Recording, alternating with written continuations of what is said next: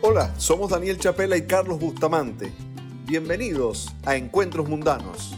Nos animamos a convertir nuestras charlas de toda la vida en un podcast que será como invitarte a la sala de cualquiera de nuestras casas, con Venezuela como excusa. Relájate porque hablaremos de todo lo que nos gusta. Este será un recorrido por el país posible en la voz de quienes lo enaltecen. Ponte cómodo, sírvete un café o una buena copa de vino y súmate a este encuentro entre amigos. Bienvenidos a Encuentros Pundanos. En esta oportunidad eh, me da gran placer, ¿verdad?, presentarles este episodio porque nuestro invitado de hoy es un antiguo compañero de clase en el Colegio San Ignacio de Loyola en Caracas. Se trata de Ignacio de León, abogado venezolano, egresado de la Universidad Católica Andrés Bello, pero sobre todas las cosas, un buen amigo. Ignacio de León cuenta con un doctorado en Derecho y Económicas por la University College de Londres, además de ser máster en Economía por la Universidad Francisco Marroquín de Guatemala y máster en Derecho por el Queen Mary College de la Universidad de Londres. Vamos a conversar con alguien que forma parte del grupo de 25 especialistas en el área de competitividad, tecnología e innovación del Banco Interamericano de Desarrollo. Sus conocimientos y experiencias sobre economía política nos aportarán luces respecto de cómo se puede vincular la tecnología al desarrollo de los países menos favorecidos. Con Ignacio vamos a poder conversar acerca del blockchain, una tecnología que trabaja con bases de datos en cadena que impiden la modificación de contenidos. Su uso en países como Estonia han derivado en índices notables de crecimiento en el Producto Interno Bruto. Pero tranquilos que esta no será una clase de economía. Ignacio es un personaje brillante y entrañable a partes iguales, con quien podremos charlar sobre distintos aspectos de su propia historia, tan curiosos como que su padre fue ministro en el gobierno de Rómulo Betancourt o que es aficionado de los tiburones de la Guaira. Se nos rompió la magia. Bienvenido a Encuentros Mundanos, Ignacio de León, el hombre que rompió la magia del conteo entre caraquistas y magallaneros, el primer fanático de los tiburones de la Guaira que tenemos en Encuentros Mundanos. ¿Cómo estás? bueno, tú sabes que las élites somos siempre pocos, así que... Pero esa élite, Dios mío, bueno, sí, está bien. Son de los buenos bailadores de samba, digamos. Sí, sí, sí. Bueno, ¿qué te puedo decir? Mira, este, cuando uno piensa que la última vez que ganamos la serie Los Tiburones era cuando creo que Ronald Reagan era presidente, o, era por esas épocas, o Bush quizás, pero andaba por esas épocas. Eh, caramba, la verdad es que uno solo puede decir que los que seguimos los tiburones somos grandes idealistas, ¿no? Y, sobre todo, Ignacio, eh, resilientes, ¿no? yo pensaba que qué capacidad de resistencia, ¿no? sí. Bueno, el idealismo funciona de esa manera, se aferra a las cosas y trata de que la cosa salga como sea, pero bueno, algún día será. ¿Pero de dónde llegó esa afición en los tiburones? Esa afición me llegó coleccionando barajitas en el colegio eh, y recuerdo que también por, por, los amigos míos de la cuadra, yo vivía en Santa Paula, estamos hablando ahí de, los años, mediados de los años 70, eh, y sabes que hay, una, como una confluencia de factores, ¿no? Porque también estaba el hecho de que mi hermano mayor era caraquista, y a mí eso, eso me, me, yo sabes que uno siempre tiene esa rivalidad hermanos y bueno, entonces a mí me dio por ser de los tiburones. Y en esa época los tiburones tenían un line-up que era muy, muy, muy bueno. Estaba este, los, eh, digamos, Enzo Hernández, estuvo Luis Tiant. Había, había una, como una combinación de importados con, con nacionales que a, mí, me, a mí siempre me, me, gustaba mucho. Siempre encontraba que el Magallanes y, los, y Caracas eran un equipo básicamente de gente importada. Eso cambió después en los años 80 y 90, y se, porque, porque entre otras cosas los jugadores de béisbol venezolanos empezaron a adquirir estatus de, de, grandes ligas, a pesar de que eso había comenzado desde los 60 con, desde los 50 y 60 con Luis Aparicio y a mediados de los 70 con David Concepción. Sin embargo, la gran camada de jugadores venezolanos en grandes ligas vino después. Eh, y, y, claro, eh, a mí los tiburones me, lucían que eran como el, equipo nacional. Y, déjame decirte que no solamente los tiburones, este, eh, eh, por ejemplo, en la Liga Española, mi equipo es el Atlético de Madrid. No solamente porque el, uniforme del, Atlético es muy parecido al, del Loyola, ¿no? El del Loyola, claro. Eh, sino, pero también porque es el underdog, ¿no? El, como el pequeñito, como le dicen allá el colchonero, el de los, el de los que viene siempre de abajo para arriba. Y yo no sé, siempre me gustó eso de, de, buscar un, tú sabes, un equilibrio eh, y que hubiera más competencia en la, en la vida y, y aquí en el deporte. Así que quizás es una combinación de cosas. Fíjate que, eh, Carlos es caraquista, yo soy magallanero, pero hay, hay, una diferencia en la relación con los tiburones de esas dos aficiones, ¿no? Porque entre caraquistas y guairistas hay rivalidad.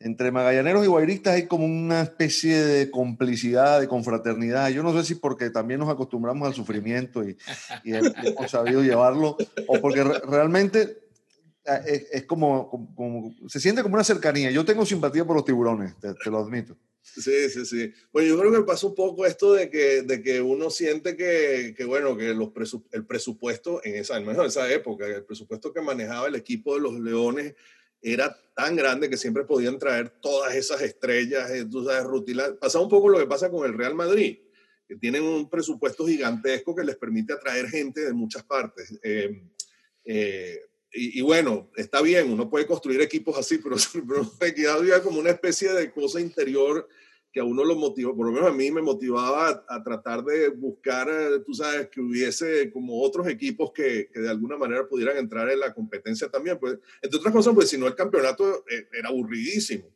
¿no? sin, sin competencia, sin, un solo ganador siempre, eso al final uno se, se cambia de deporte, ¿no?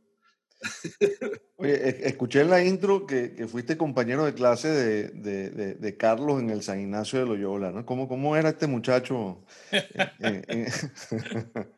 bueno, ¿qué te puedo decir? Este, en, en, el, en, el, en, el, colegio, mira, primero que nada, el Colegio San Ignacio fue una, una cantera de conocimiento de gente es excelente, excelente. Eh, eh, bueno, no solamente porque fue la gente con la que uno creció, sino porque realmente eh, era gente muy buena y yo creo que la formación del colegio en eso ayudó muchísimo a conceptualizar valores muy, digamos, muy particulares que la gente que estudiamos en el San Ignacio siempre creo que nos marcó de, por vida. Esta mm, convicción de que, de que uno, por ejemplo, tenía que, no tiene en la vida que tratar de dar más de lo que uno recibe, de buscar apoyar en, eh, eh, iniciativas sociales, de ayudar al prójimo, eh, sin, caer en el, en, el, buenismo y en la ingenuidad, pero tratando de que la proyección de la vida de uno de alguna manera repercuta en, positivamente en, la sociedad y en los demás. Y, creo que quienes, que, quienes nos, digamos, formamos en, el San Ignacio con esa visión, eh, pues compartimos ese, valor muy personal y, muy particular que de alguna manera nos une y siempre es, una, es una gran alegría eh, que uno lo pueda conversar y compartir. Y creo que también es una gran fuente de frustración lo que estamos viendo en Venezuela en este momento, porque esa misma generación del San Ignacio fue la que vio perder a Venezuela. Eh, y, bueno, este, fíjate que no solamente mi generación, hubo otras generaciones previas a la, la, nuestra que se involucraron de una manera muy decidida en la construcción de Venezuela y esa era la referencia que uno tenía en el colegio, tú sabes, de, de, grandes loyaltarras que habían de alguna manera contribuido con su ejemplo a construir la Venezuela del siglo XX que, que nosotros vivimos y que fue un gran país. Este, entonces, para nosotros es un sentimiento de profunda frustración haber visto perder nuestro país eh, eh, por todas estas consideraciones que te hacía referencia. Pero la base de, nuestro, digamos, talante, por decirlo así, y eh, no solamente el colegio, bueno, tú, porque a ti te estamos entrevistando y es un honor tenerte aquí, Ignacio, es que tú creciste en un hogar donde se formó parte de, de, de, una administración, pues, y donde la democracia se estaba, digamos, eh, echando base, formándose realmente, ¿no? Y además tú eres el menor de, tus hermanos, ya tú, tú viste o recogiste una cantidad de experiencias, tu papá fue ministro de Obras Públicas con Rómulo Betancourt, yo, creo que es conveniente hablar un poco de eso, pues, ¿no? También, que, ¿Cómo es tu, tu approach o cómo fue, digamos, tu crecimiento como persona con, con, con ese entorno? Bueno, eh, para mí la, la, la, formación que tuve en mi casa fue obviamente eh, fundamental y particularmente la, figura de mi, de mi papá eh, fue muy, siempre fue muy importante en mi vida. mi papá formó parte de una generación de venezolanos, digamos, de, yo diría que en la generación que uno ubica entre la generación del 28 y la generación del 36, pero que en el fondo más o menos, digamos, comulgaban con los mismos principios eh, de vida y de percepción de, la importancia de la libertad eh, política y, eh, y, económica en un país que se estaba construyendo en esa época. Venezuela, en la época que le tocó ver a mi padre, era un, venía de ser especialmente un país rural, un país, digamos, un pueblo. Eh, eh, cuando mi papá nació en el año 14, eh, Caracas no tendría más de 90 mil habitantes. O sea, estamos hablando de un, de un, de un pueblo pequeño y, y, él vio transformar ese pueblo, digamos, y, el país en general en, en, un país moderno. Y eso fue obra de esa generación de, venezolanos. De manera que para mí, en, en, lo personal, eso fue un modelo de inspiración yo todavía conservo, mi, mi, padre fue eh, ingeniero civil y mm, él, eh, digamos, toda su vida eh, trabajó en los temas vinculados con, con, con, Guayana, con la Corporación Venezolana de Guayana. fue fue director por muchos años, trabajó a él se lo llevó Rafael Alfonso Rabar cuando la Corporación Venezolana de Guayana ni siquiera existía, sino que era un, grupo Em, eh, eh, que coordinaba eh, una institución llamada la electrificación del Caroní. Estamos hablando de mediados de los años 50 y lo que me contaba mi padre de, esa época es que, bueno, que a ellos los veían como, como locos, que, que, se iban a, que, iban a hacer en ese monte que era entonces, en aquel entonces Puerto Ordaz, porque ni siquiera Ciudad Guayana existía. Ciudad Guayana se fundó en 1960. Em, y, bueno, este, esta gente construyó pues toda la infraestructura de ingeniería que hizo posible eh, crear de la zona de Guayana en ese entonces un verdadero centro de, digamos, industrial, comparable al de cualquier país moderno de, esa época del siglo XX, ¿no? Eh, estamos hablando de la segunda eh, represa hidroeléctrica más grande del mundo, que en ese entonces eh, era Guri. Estamos hablando de la, de la cirúrgica más importante de América Latina, eh, Sidor, de, Alcázar, de, la, de la plantación de, de pino, de árboles de pino más... ¿no? en los bosques de Uberito, la más grande, eh, eh, el, experimento más grande de reforestación hecho hasta ese entonces en el mundo. O sea, Venezuela hizo grandes cosas en esa época. Y claro, este, uno, yo crecí viendo, digamos, cómo mi padre trabajaba hasta las 3 de la mañana en sus planos y en sus proyectos. Aquí tengo, todavía conservo algunos de estos de estos eh, documentos con muchísima pena. Tengo, por ejemplo, un, libro que él escribió de una lista de por lo menos 30 proyectos más dentro de, de electrificación de, de los ríos más importantes de Venezuela y de navegación a través del río Orinoco. Y nada de eso se hizo por la, por el, por la tragedia de, de miseria, la miseria política de, de, la generación que vino después, que arruinó el país. Eh, Venezuela podría ser en este momento, pudiera haber sido, hay gente que lo compara con Dubái, yo, yo, yo creo que hubiéramos estado incluso mucho mejor que Dubái, o sea, eh, porque en términos de recursos hídricos y de, y de recursos energéticos, recursos energéticos somos incluso, tenemos más energía potencial que la que puede haber en el Medio Oriente, en reservas de petróleo probadas, y en recursos hídricos tenemos el tercer río más grande del mundo, que es el Orinoco, y que se hubiera podido aprovechar en toda su extensión. Eh, los venezolanos no tenemos idea de la, de la, de la pérdida de oportunidad histórica que sufrimos eh, y de la potencialidad que ese país podría tener manejado con otras ideas. Y, y, bueno, tú me preguntas qué fue lo que yo vi en, mi casa y te digo, hoy día lo, que siento es una profunda pena de, ver que todo aquello se, se perdió. pero se perdió como si le hubiera caído una guerra encima. Eh, Ignacio, uno podría pensar que eh, el nacimiento de ese compromiso social tuyo eh, está allí, ¿no? En, tu casa, en tu hogar, con, con, tu padre, con los valores que recibiste allí. ¿Cómo fuiste haciendo crecer ese compromiso y, y, qué te fijaste como norte? Bueno, esa es una pregunta muy, muy, muy interesante porque la verdad es que a uno, a uno la, migración o el, exilio, no sé cómo llamar a esto, pero digamos, el haber estado forzado por las haberse uno visto por las circunstancias, eh, tener, que emigrar em, a otro país, en, otras, en otro ámbito de vida, em, te pone en una situación, y creo que eso nos pasa mucho a, los venezolanos que hemos salido, en, una situación de, de, tener, es como si tuvieras que romper con una novia a la que sigues queriendo. Eh, pero, pero verte forzado por las circunstancias a tenerle que decir adiós porque, porque no te queda otro remedio, porque te tuviste que mudar de país y no la vas a poder ver nunca más. O sea, pero la sigues queriendo.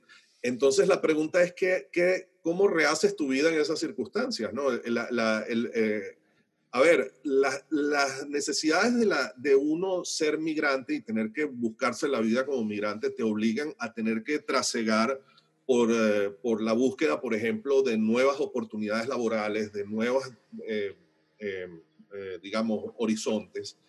Y quizás lo que yo hice a lo largo de mi tiempo desde que emigré, que fue en el año 2009, fue buscar em, transformar esa, esa em, vocación hacia el apoyo a otros países por medio de, de, la, de, la, consultoría de desarrollo internacional que es lo que yo he venido haciendo desde entonces.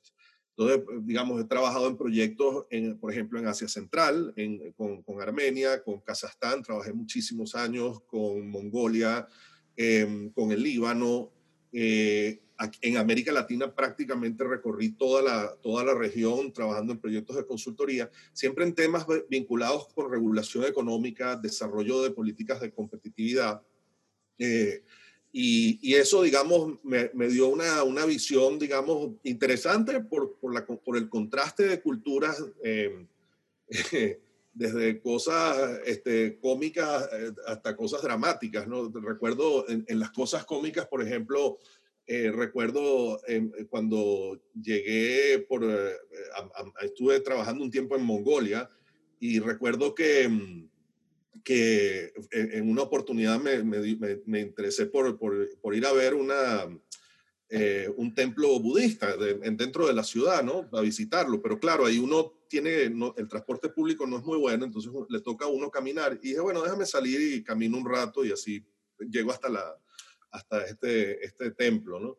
Y caminando en una, en una avenida muy larga, esto sería en época de eh, marzo, abril, que todavía hacía muchísimo frío, Em, porque ese es un país encajonado, digamos, de Asia Central y donde las temperaturas de invierno son muy frías y las de verano son muy calientes. Pero bueno, caminando por esa vía muy larga, de repente veo dos individuos, la vía estaba completamente sola y veo dos individuos, tres individuos, dos llevando a un tercero como, como arrastras, ¿no?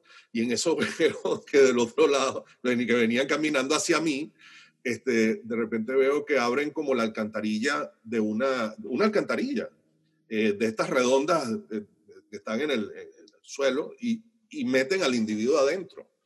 Y, y, dije, bueno, o sea, estos después vienen por mí, a mí me van a, esto, me van a, después me van a cortar a mí en pedacitos, ¿no? Y pegué una carrera, tú sabes, este, y, y, me desaparecí de aquello. Al día siguiente le cuento aquello, este, porque a todas estas empecé a buscar policía y no encontré a nadie y dije, bueno, ni modo, o sea, este, no me voy a meter yo en lío. Y al día siguiente se lo cuento al, al, al, colega mío alemán, que se había estado trabajando muchos años en, en, este, en, en, Mongolia. Esto era un proyecto con la, con la Agencia de Desarrollo Internacional Alemana, él era mi contraparte. Y le, y le digo, mira, eh, eh Dieter, eh, aquí pasó esto, y, y, el tipo se empieza a reír y me dice, no, hombre, lo que pasa es que en, en, en Ulaanbaatar, la, aquí en esta ciudad, la, eh, hay toda una cantidad, la gente pobre tiene que dormir en debajo de las alcantarillas. porque, porque es por donde pasan todos los conductos de, térmicos de la ciudad. y, claro, si no, si no lo meten en la, debajo, en, en, esta, en este, digamos, en este alcantarillado, el individuo se muere congelado. ¿Sabes? Y digo yo, a mí me van a matar estos tipos, ¿no? Bueno, aventuras del venezolano en, en, Mongolia. Este, bueno, cosas como esas eran, por ejemplo, en Líbano me, me, hice amigo de unos, de unos musulmanes, aprendí muchísimo sobre, la, sobre el Islam y sobre la, así que yo tengo una visión muy distinta del Islam de la que uno puede recibir de los medios. Este, y los problemas del Medio Oriente en eso son muchísimo más complejos, históricamente mucho más complejos que los que uno se, se imagina y lee por, por los medios. Eh, y cosas como esas yo creo que me han dado una perspectiva del mundo eh, que, que, dentro de todo ha sido muy, muy provechosa para mi propio crecimiento personal. Entonces, bueno, eh, respondiendo a tu pregunta, Daniel, pues te diría que eh, la, la, vocación social de ayuda, siempre uno busca eh, decantarla por los medios mm, vivos en los cuales uno se, se, expresa y trabaja y se manifiesta diariamente. Y eso fue lo que me pasó a mí, eh, tratando precisamente de ajustar las necesidades de poder generarme un ingreso de vida para poder pagar, digamos, los gastos míos, mis gastos y los de mi familia en el exterior eh, pero a la vez eso también me dio un sentido interesante de, perspectiva frente a, las cosas que pasan en el mundo y creo que fue, ha sido muy provechoso para mí. O sea, dentro de todo creo que tengo algo que agradecer de las circunstancias de estar eh, viviendo en el exterior. Y, y, y, otro tanto podría decir eh, con respecto a, al desarrollo de mi vocación como emprendedor en temas tecnológicos, que eso es algo que, que yo creo que si me hubiera quedado en Venezuela, nunca lo hubiera. Si yo hubiera quedado en Venezuela, lo más probable es que hubieras sido em, socio en alguna firma de abogados. Creo que haber salido al exterior me da una perspectiva mucho más amplia del universo y, y, eso, dentro de todo, se lo, se lo agradezco a la, al, al, destino, pues a quien se lo puede Habiendo trabajado en tantos sitios, Ignacio, este, no sé, ¿hay, hay algo que te pueda ah, eh, comparar alguno de estos sitios con Venezuela, algo que nos diferencia, algo que los diferencia a ellos con respecto a nosotros?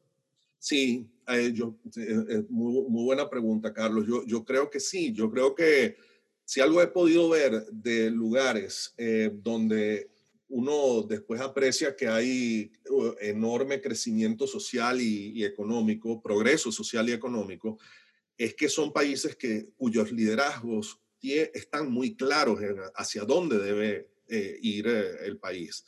Eh, en el caso de Venezuela, nos ha tocado como una, ha sido como un, como si se hubiera derretido, digamos, la, la, la corteza de estructura política que, no está, que no es otra cosa sino la, integración de ideas de, eh, políticas de cómo debe evolucionar eh, positivamente una sociedad.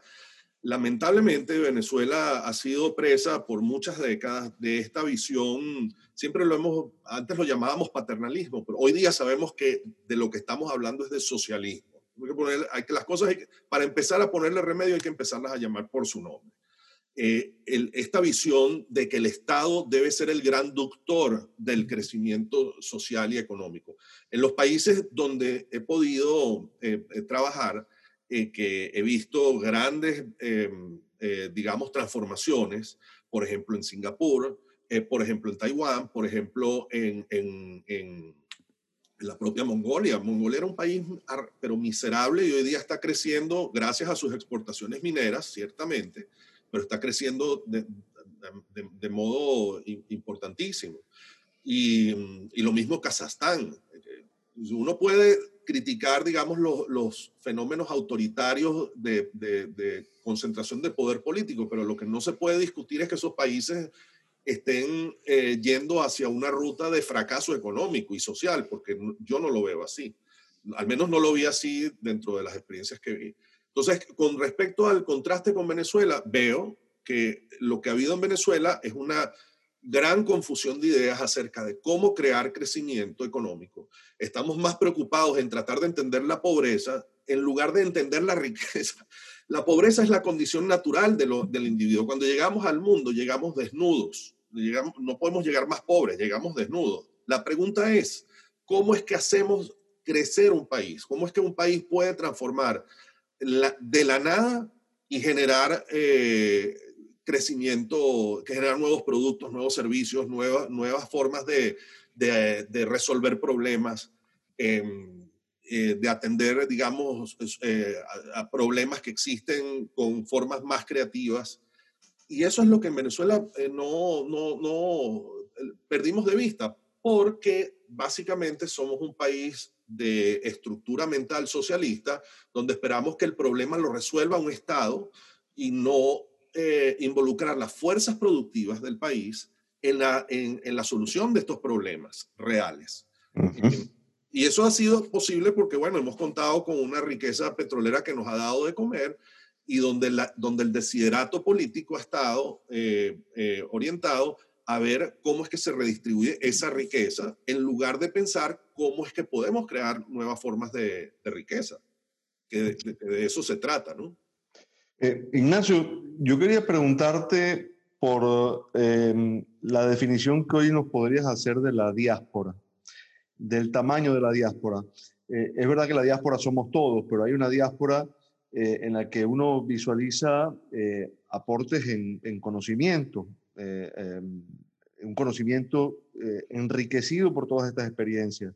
Eh, ¿Habría forma hoy, o es muy prematuro, em, de definir esa diáspora venezolana en esos términos de los que te hablo? Bueno, yo creo que, lo, que estamos viendo en la diáspora, fíjate, hay, dos, hay cosas interesantes que uno ve en, la diáspora. La primera es esta, que uno observa eh, eh, en, Venezuela, eh, hasta, que no pasó esto, éramos un país demasiado em, concentrados en nosotros mismos y siempre viéndonos el ombligo y, no pensando en que había un, mundo ancho y abierto por conquistar. Creo que las circunstancias nos llevaron a tener que enfrentar esa, ese, esa situación, esa, esa, digamos, ese fenómeno y, y, lo que está pasando es que nos estamos dando cuenta, y creo que eso está dándonos un sentido de seguridad como, como, como grupo social, de que los venezolanos podemos hacer grandes cosas en el mundo, que no solamente somos em, exportadores de petróleo y de, mis, y de mises, ¿no? Este, eh, tiene gente que anda desarrollando eh, eh programas.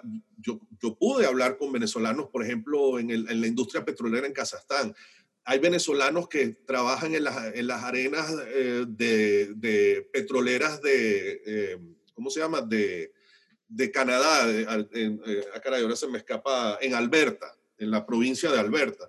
y no solamente en, el ámbito de petróleo, con el desarrollo de patentes, en medicina, por ejemplo. Tengo amigos médicos en, Estados Unidos, venezolanos, que están desarrollando nuevas tecnologías para diagnóstico de enfermedades oculares, por ejemplo en fin, eh, eh, eh, hay, muchísima, muchísima capacidad que se está, digamos, decantando en este momento porque está pasando algo y es que los venezolanos, con su capacidad y su talento y sus ganas de trabajar, están, la diáspora o el hecho de, tener que salir más bien, los está poniendo en, en un entorno favorable para, para, para que ellos puedan explotar esa capacidad.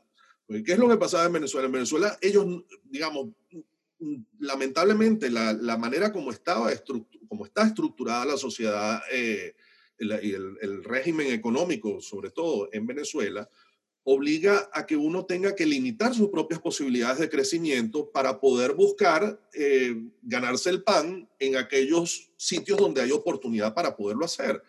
Pero cuando tú, por ejemplo, llegas acá a Estados Unidos y te encuentras con un ambiente, con un ecosistema emprendedor que te genera capital para, para riesgo, que te genera mentores que te apoyan en la tarea de encontrar socios, que te apoya en la protección de la propiedad intelectual, en todas estas cosas que hacen posible que una empresa de garaje se termina convirtiendo en Apple. Entonces, aquí es donde tú estás viendo, en, estos países es que tú estás viendo que los venezolanos progresan y hacen cosas extraordinarias.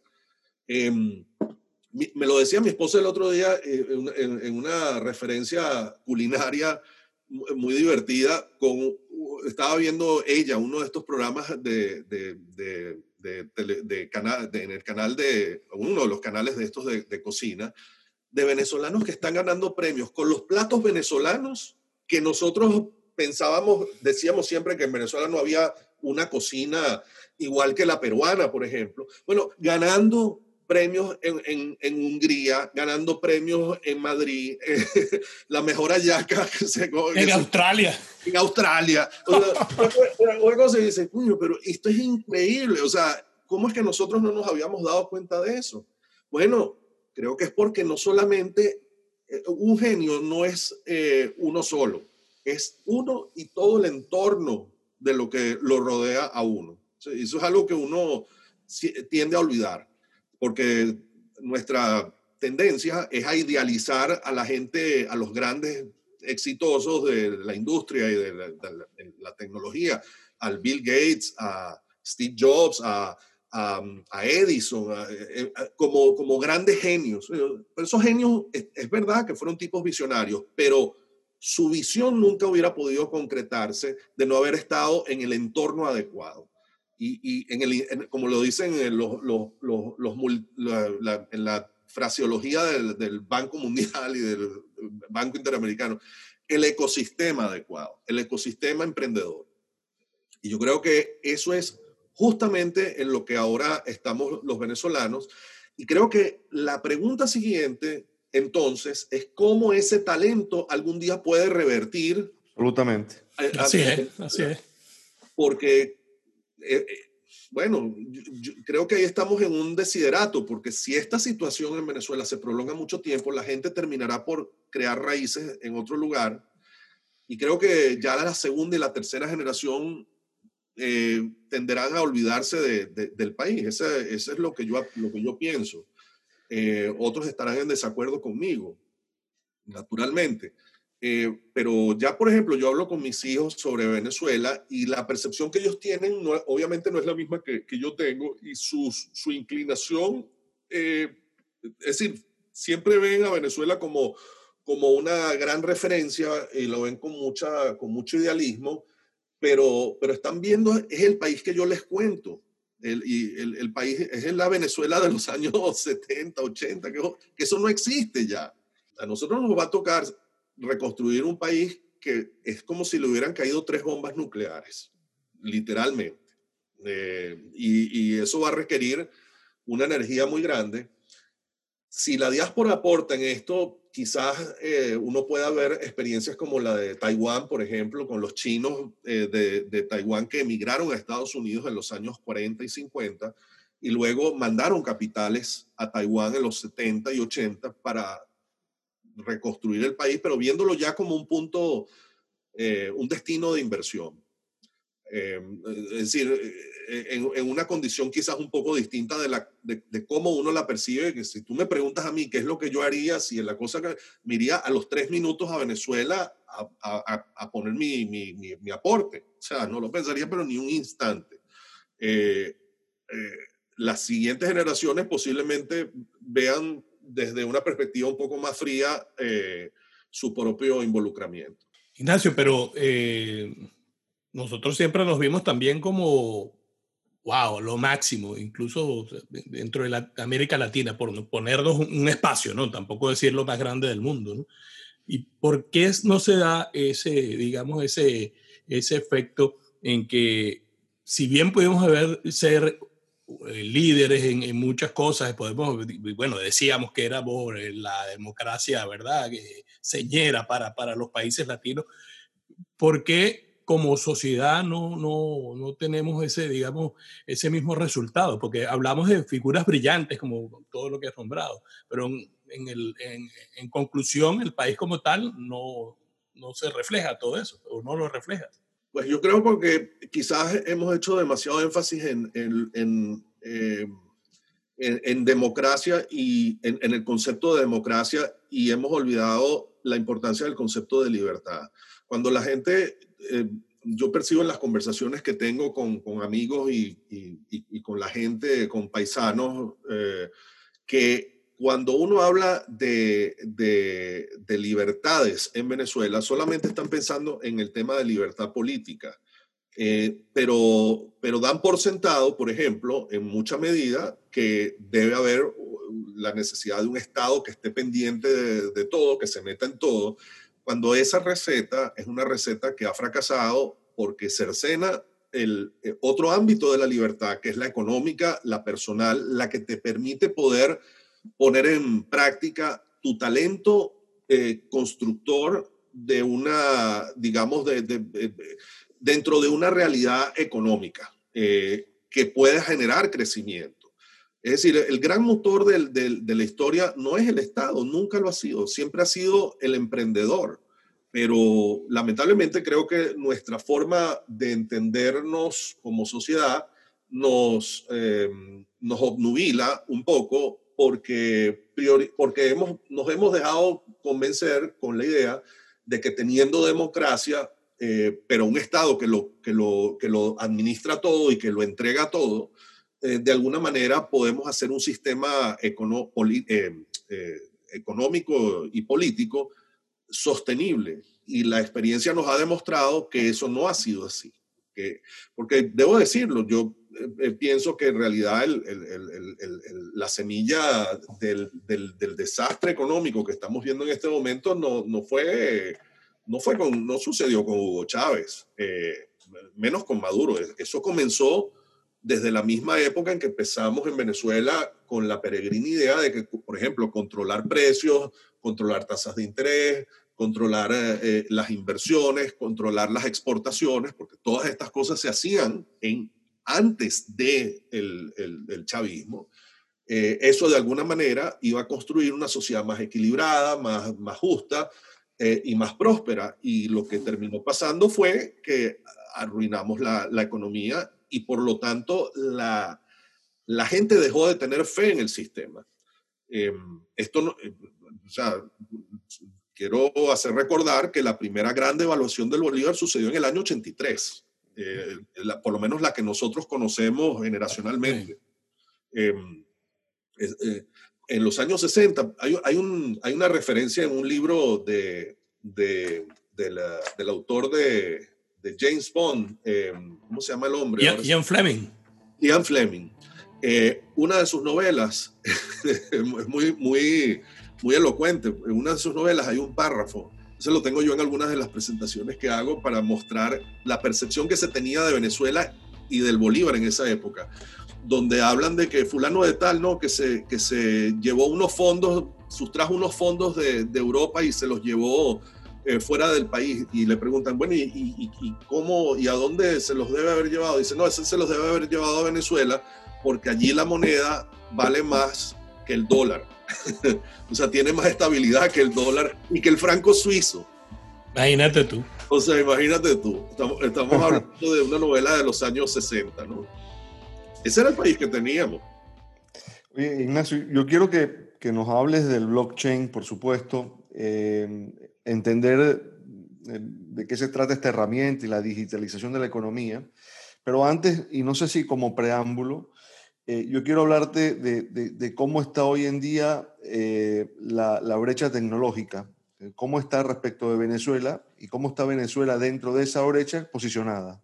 Uh -huh. eh, fíjate, con, con, eh, es, es, una pregunta bien interesante, porque, lo, lo, a ver, primero que nada, eh, en las estadísticas de los multilaterales, Venezuela ya aparece como un caso, de, un caso separado del resto de América Latina. Lo registra, por ejemplo, hay un, allí, anteayer me parece, circulé una, un pequeño screenshot de un reporte del Fondo Monetario Internacional donde hablan del, del crecimiento económico en, en, en, en, la región y pone Latinoamérica con Venezuela y sin Venezuela, eh, lo cual es muy elocuente porque da a entender que Venezuela en términos económicos ya se parece más a África que a América Latina. Eh, eh, dicho lo anterior, creo que América Latina en general y Venezuela es naturalmente parte de, esa, de, de, de ese contexto. Eh, eh, ha venido sufriendo una caída en la productividad desde eh, hace aproximadamente 20 años eh, que, no se ha que no se ha detenido. Y esa caída en la productividad pone a la región en una situación cada vez más irrelevante frente a las decisiones económicas del mundo. Es decir, lo, lo que está pasando es que América Latina aprovechó un poco lo que el fenómeno de Venezuela aprovechó el boom de, la, de, los precios de los commodities de la, de la década de, de 2000 al 2020, eh, esta década del 2010, los no sé cómo se dice eso, los, los 2010 eh, eh, en, en, en, buscar una salida de crecimiento apoyándose en las exportaciones de sus productos básicos, que es más o menos la misma historia de la región desde su independencia desde su emancipación a, comienzos del siglo XIX. Eh, y por esa razón ha ido perdiendo, eh, digamos, eh, capacidad de producir, capacidad productiva. Y la pregunta entonces es cómo estas nuevas tecnologías de inteligencia artificial, de blockchain, por nombrar a dos de ellas, pueden hacer que esa capacidad de perder productividad se revierta y poner a crecer a América Latina ya en, unos términos más parecidos a como en este momento está creciendo Asia, por ejemplo, o incluso el Medio Oriente. Em, la propia África se está volviendo eh, más interesante a las grandes potencias. Hay un extraordinario artículo de Foreign Policy que desarrolla toda esta tesis. Em, y América Latina se está quedando en la irrelevancia de las decisiones mundiales. Eh, a pesar de que nominalmente hay algunos países que todavía forman parte del G8 eh, y ampliado, y, bueno, a Brasil se en algún punto se le ofreció un lugar en, la, en, el Consejo de Seguridad de las Naciones Unidas, pero todo eso está por, en veremos por motivo de esta pérdida de productividad.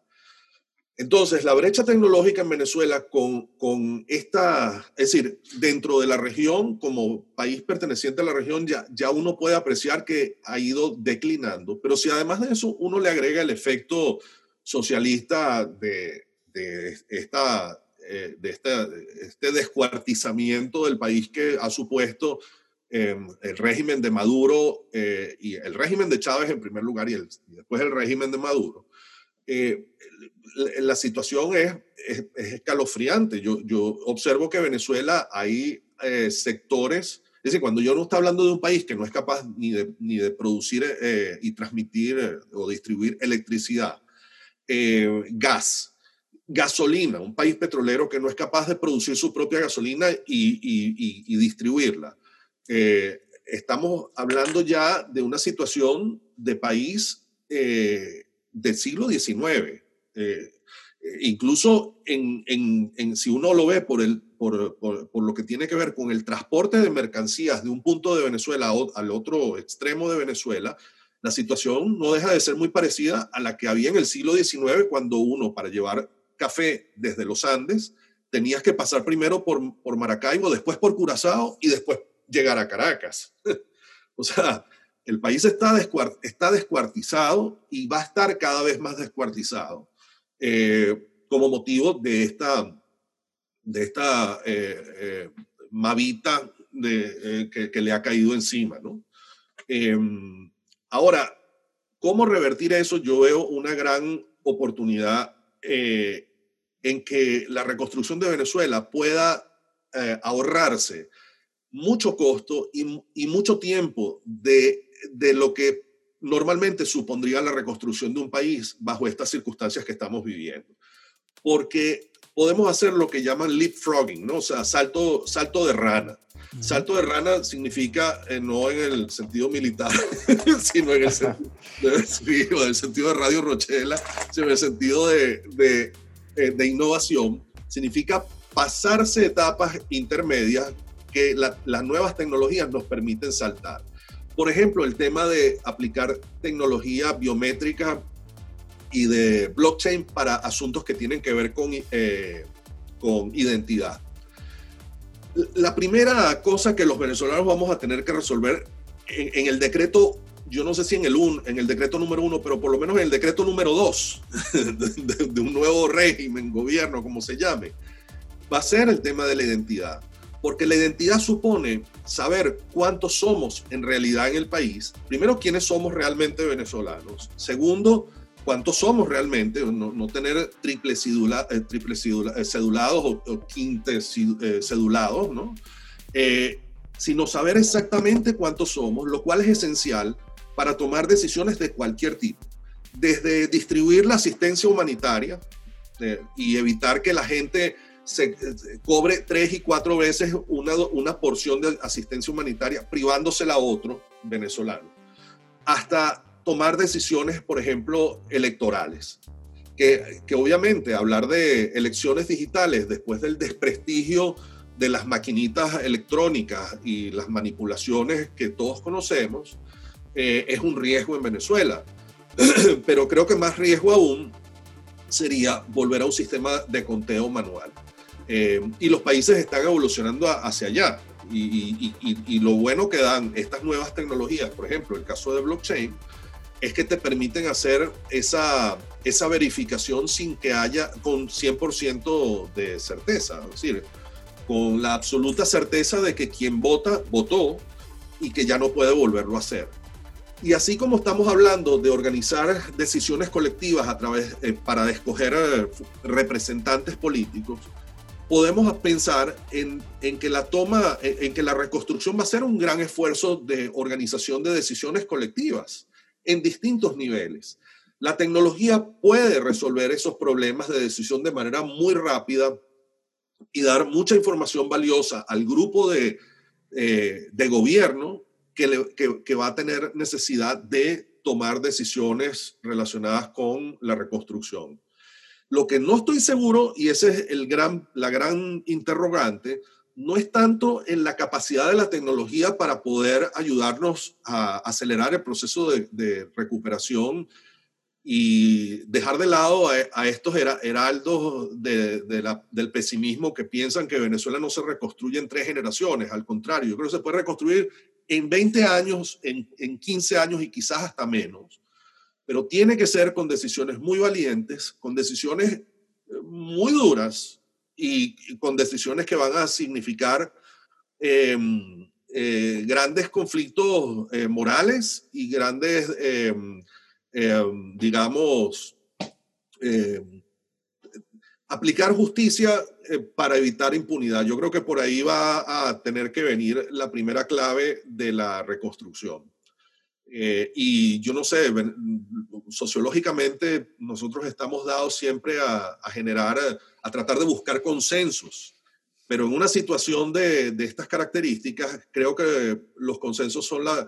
Es decir, tratar de... Había quien decía por allí que un camello es el, el resultado de, Es un caballo diseñado por un comité. Eso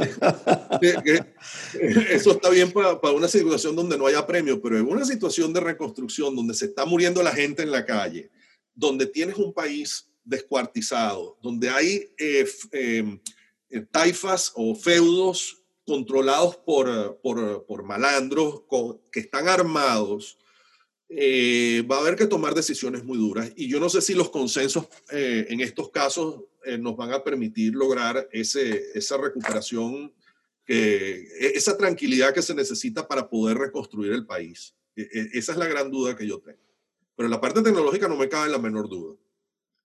Ignacio, y para, para mí, para Daniel, para cualquier otro que quizás por primera vez escuchamos qué es el blockchain, ¿Qué, ¿cómo nos puedes decir de forma que entendamos o explicar de forma entendible qué es blockchain? Bueno, fíjate, eh, déjame poner un ejemplo gráfico quizás para, para poderlo, eh, para poderlo representar eh, con claridad. Em, todos conocemos el, el, libro que lleva San Pedro, ¿no? Cuando uno llega al, al, cielo. En ese libro, pues San Pedro tiene un recuento muy claro de quién comete una falta y quién no. Y, y, y, en ese libro tú no puedes decir, tú no puedes llegar a las puertas del, del paraíso, enfrentarte a San Pedro y decirle que la información que está en ese libro no es una información correcta. Bueno, blockchain cumple la finalidad del libro con la diferencia de que no tienes un San Pedro que administra el libro, sino son un conjunto de algoritmos. para ponerlo de otro modo, ya, y ya un poco más, eh, eh, digamos, eh, explicarlo de una manera quizás un poquito más tecnológica. Las bases de información de cualquier sistema de computación, cuando, cuando entra en contacto en redes, se tiende a centralizar en lo que llaman esta, en lo que nos llamamos comúnmente la nube tal, la nube de Amazon, la nube de Google, etcétera. son repositorios de información que centralizan la información de cada uno de los puntos de esa red. Eh, cuando tú, por ejemplo, pagas, eh, en, utilizas un banco, haces una transacción electrónica a través de tu banco, lo que sucede en, detrás del sistema es que la orden tuya de pago no, no llega directamente al deudor, sino que pasa por el banco, el banco la centraliza, la verifica, verifica que la, la información viene de, de, una persona que tiene cuenta en el banco, que esa persona eres tú y que cumples con una serie de características, eh, por ejemplo, tener suficientes fondos en la cuenta. Y una vez que hace toda esa verificación, entonces le da la instrucción a otro banco, el banco del deudor, para que abone en cuenta de esa persona esa, esa información. Entonces, el otro banco hace la misma verificación y abona en la cuenta del deudor.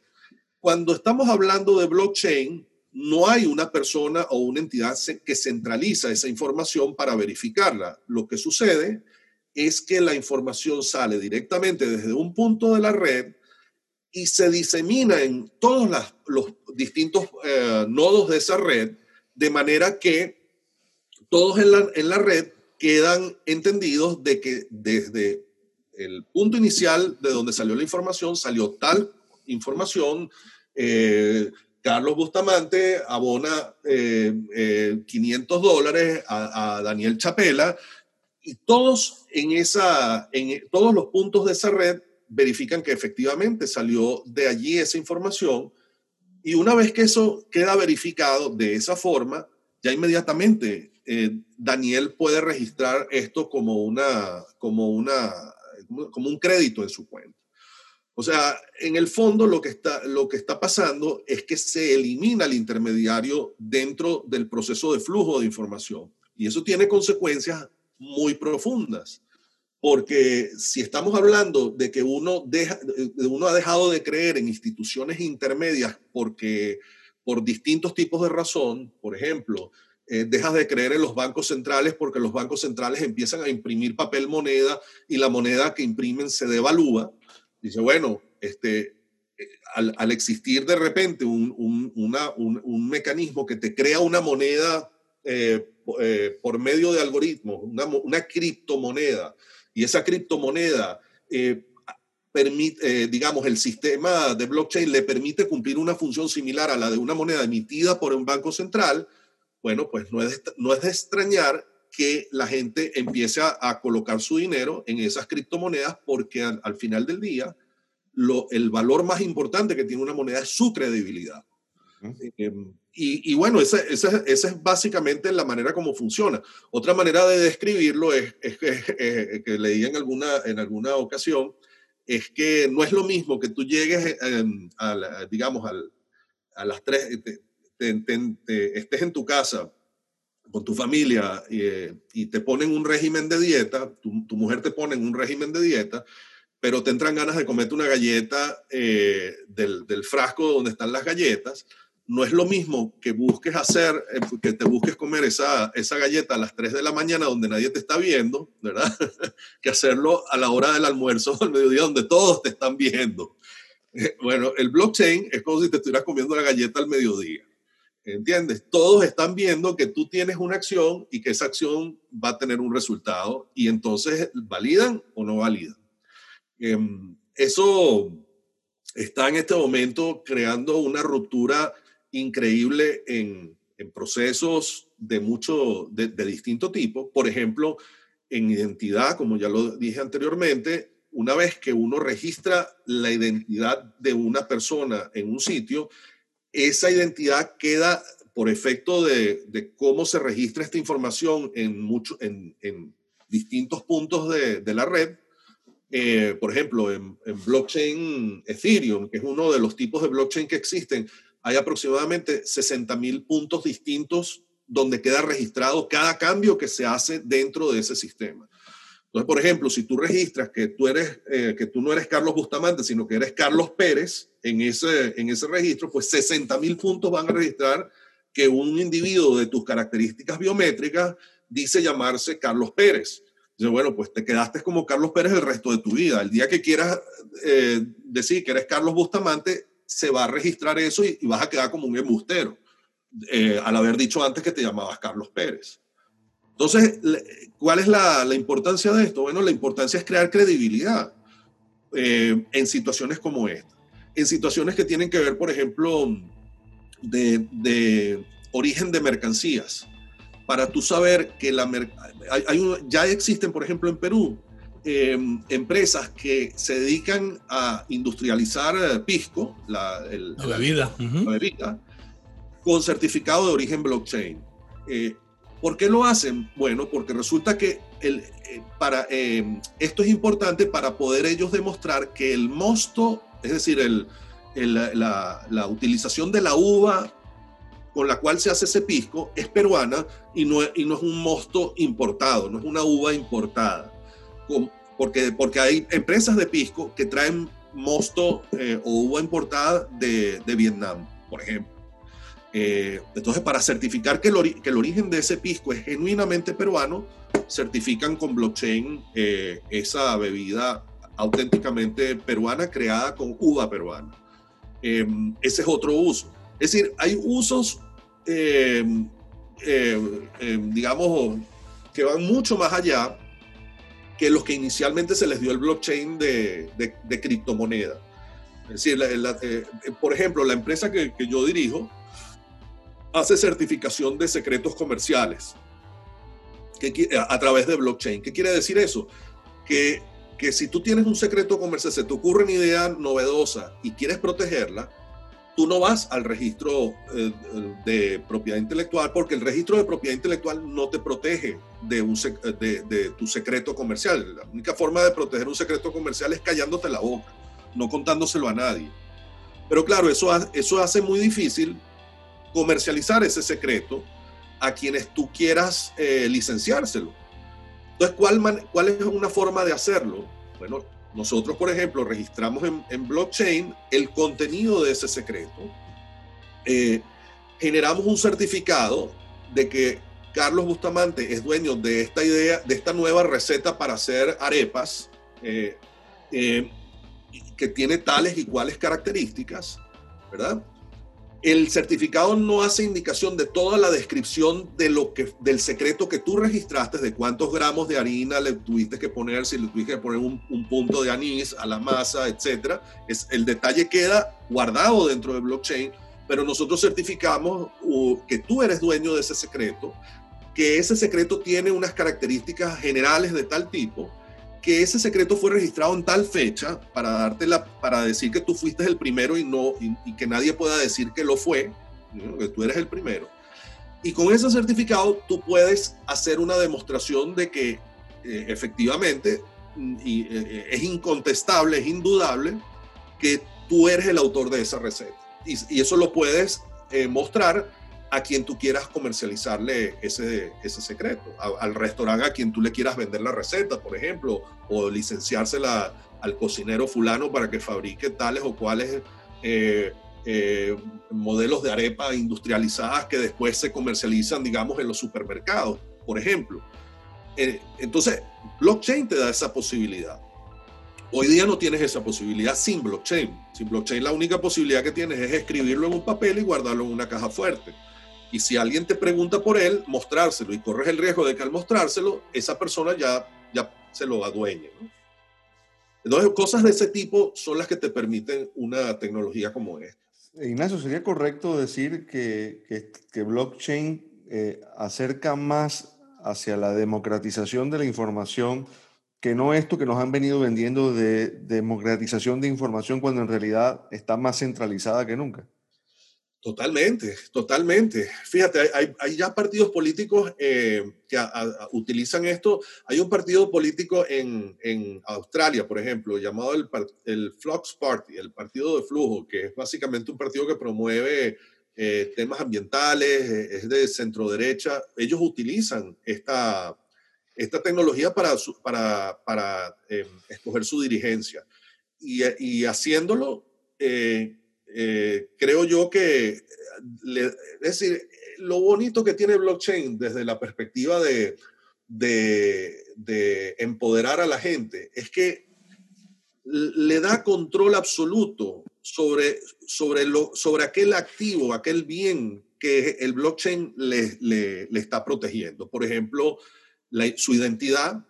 Es decir, cuando, cuando tú estás en temas de identidad, eh, trabajando con blockchain, básicamente estás empoderando a la gente, le estás diciendo, usted es dueña de esa información y solamente la entrega a quien usted quiere entregarla, pero al entregarla sigue siendo dueño de la información original. No como ahora, donde tú cuando entregas una información, por ejemplo, en Facebook, eh, al, al, registrarte en Facebook, suscribes un, contrato con ellos en el cual estás diciendo palabras más, palabras menos, que le estás entregando toda la data que tú le estás entregando, que tú, que tú subas al, al portal. Eh, con blockchain no, con blockchain tú sigues manteniendo el, el digamos, el, el, dominio absoluto, em, porque te repito, la, la, manera como se transmite elimina intermediarios como Facebook. Entonces, claro, eso también te hace a ti te pone a ti la obligación de tener que ser responsable en, sobre cuál información es la que tú vas a compartir.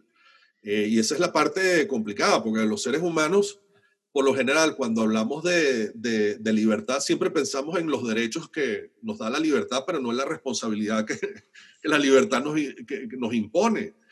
Eh, entonces, por ejemplo, eh, si tú eres dueño de esa información, tienes que asegurarte de que no vas de, que, de que serás cuidadoso al, suministrar esa data a través de blockchain, eh, porque va a quedar registrada de manera indeleble a perpetuidad, eh, eh, de, que no, de que no debes decir mentiras al, transmitir esa data, de, que si, por ejemplo, al subir información sobre tu perfil profesional dices que eres estudiante de Oxford y resulta que en realidad no eras estudiante de Oxford, bueno, ya sabes que cuando tú subas eso en blockchain, eso quedó ahí como registrado como en un cuaderno contable y ya cambiarlo requeriría eh, poner un, un, nuevo asiento en ese cuaderno contable, un nuevo registro, pero ya quedas tú como, un, como un embustero. Entonces, sabes, tu, tu reputación ya queda manchada de por vida. Entonces, claro, es una nueva forma de relacionarse del individuo con su con, su entorno social, pero como tú muy bien lo estás diciendo, Daniel, yo creo que just, podría decir uno con justicia que es una nueva forma de, de hacer transparente la información. ¿Cómo aplicamos eso en Venezuela? Así en dos platos. En Venezuela habría que resolver un tema de, de, de eh, importantísimo de conectividad. Eh, porque obviamente estamos hablando de tecnologías digitales, no solamente blockchain, cualquier otro tipo de tecnología digital requiere una velocidad de, banda eh, que en Venezuela ya se perdió, porque no se han hecho las inversiones en infraestructura, porque hay una regulación deficiente. Lo primero que habría que hacer en Venezuela es, eh, digamos, un decreto de reestructuración del sector donde se dicta una regulación que promueva la inversión extranjera urgentemente, eh, donde se revisen, eh, digamos, las condiciones de prestación del servicio y donde podamos rápidamente eh, movernos en la dirección de adoptar 4G y, 5G incluso, que ya se está hablando de, velocidad de, de red de 5G.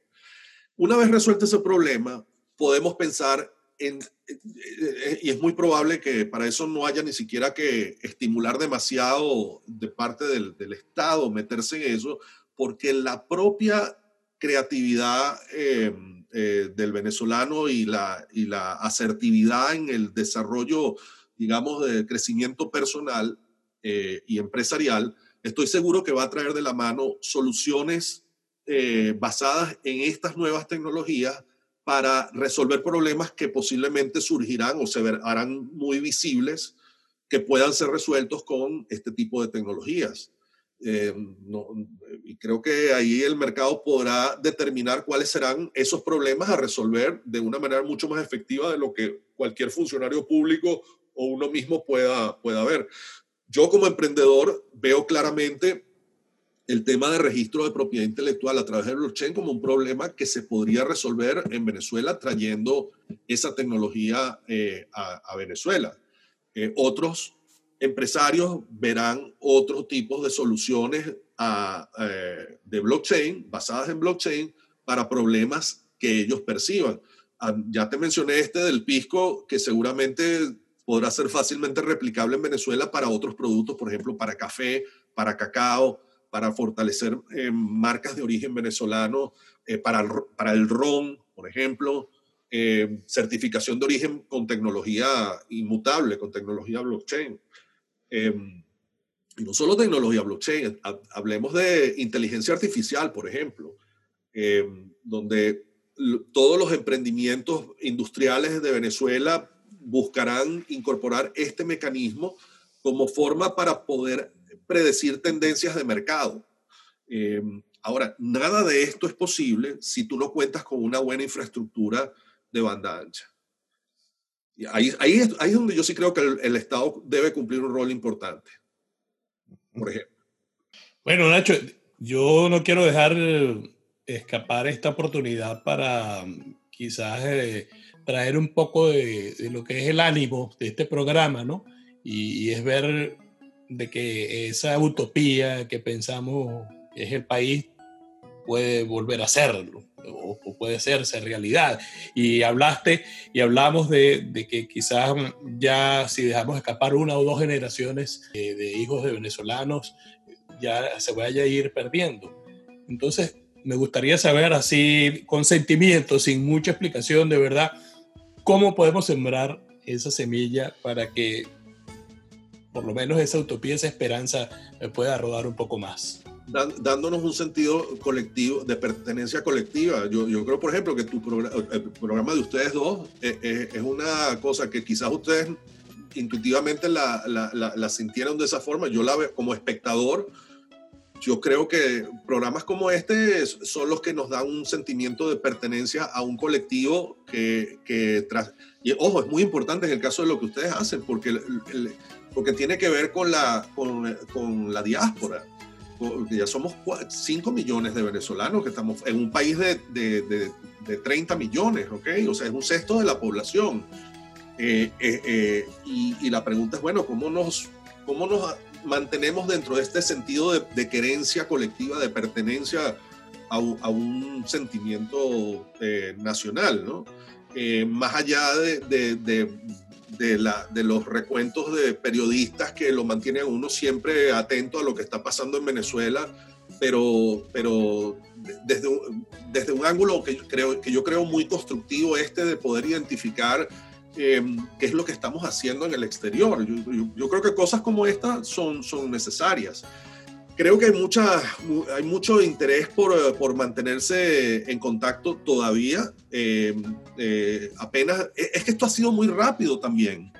Esto, esto que nos ha pasado, nos ha pasado en el curso de, de, 10 años. es decir, ya, ya venía la, la migración sucediendo, pero, pero realmente la, la eclosión de de la, de la diáspora ha pasado en estos últimos 10 años. Y es ahora que estamos empezando a caer en cuenta de todas las consecuencias sociológicas que esto tiene para, para nosotros como grupo humano eh, en el exterior. Entonces, eh, creo que estamos tratando de buscar un, lenguaje común y, y, y, una creencia compartida, eh, de la mano también con, con, nuestros compatriotas que están en el, en el país y, entender que en este mundo, digamos, cada vez más, más conectado que, que, hay hoy día, eh, la, la, vivencia de un, de un, miembro de la diáspora ya no es como lo pudo haber sido hace 30 o 40 años atrás, que era una desconexión absoluta con lo que está pasando en, en el país, sino que hoy día, digamos, hay como una mayor, permanencia en las redes sociales, uno siempre está metido en, los, en los las chats de venezolanos, en las redes de venezolanos. Es decir, hay un sentimiento compartido, pero lo que no hay es mucho liderazgo y por eso eh, creo que dentro de, de esa idea de construir hacia alguna dirección, hacia una dirección positiva, iniciativas como esta que ustedes tienen, me parece que son súper interesantes.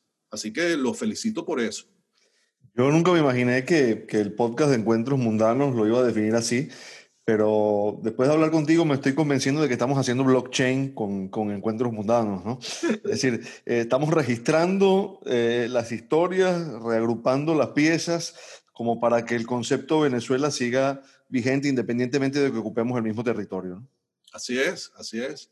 Sí, no, este, no puedo estar más de acuerdo y caramba, cuando uno hace el recuento, cuando uno escucha las historias de los, de los paisanos de uno, eh, bueno, es que pueden ser tan, tan diversas, tan, eh, em, positivas y negativas.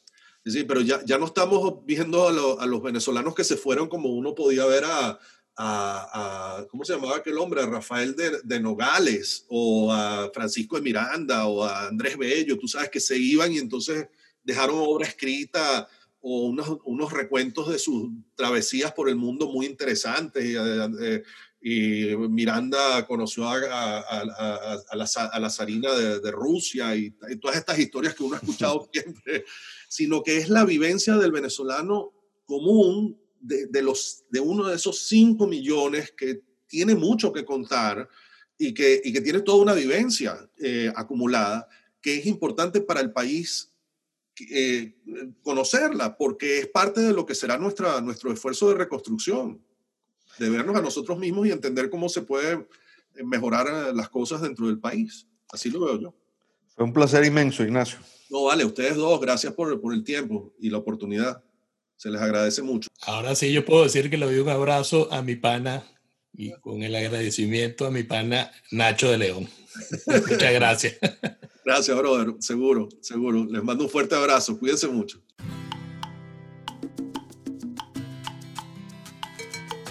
Esto fue Encuentros Mundanos. Gracias por acompañarnos y suscribirte a través de todas nuestras plataformas. Recuerda que puedes seguirnos también en nuestras redes sociales, arroba encuentros mundanos en Instagram y arroba encuentrosmund1 en Twitter.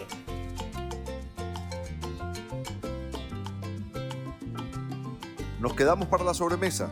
Abrazo inmenso y bien venezolano. Hasta que un nuevo encuentro nos reúna.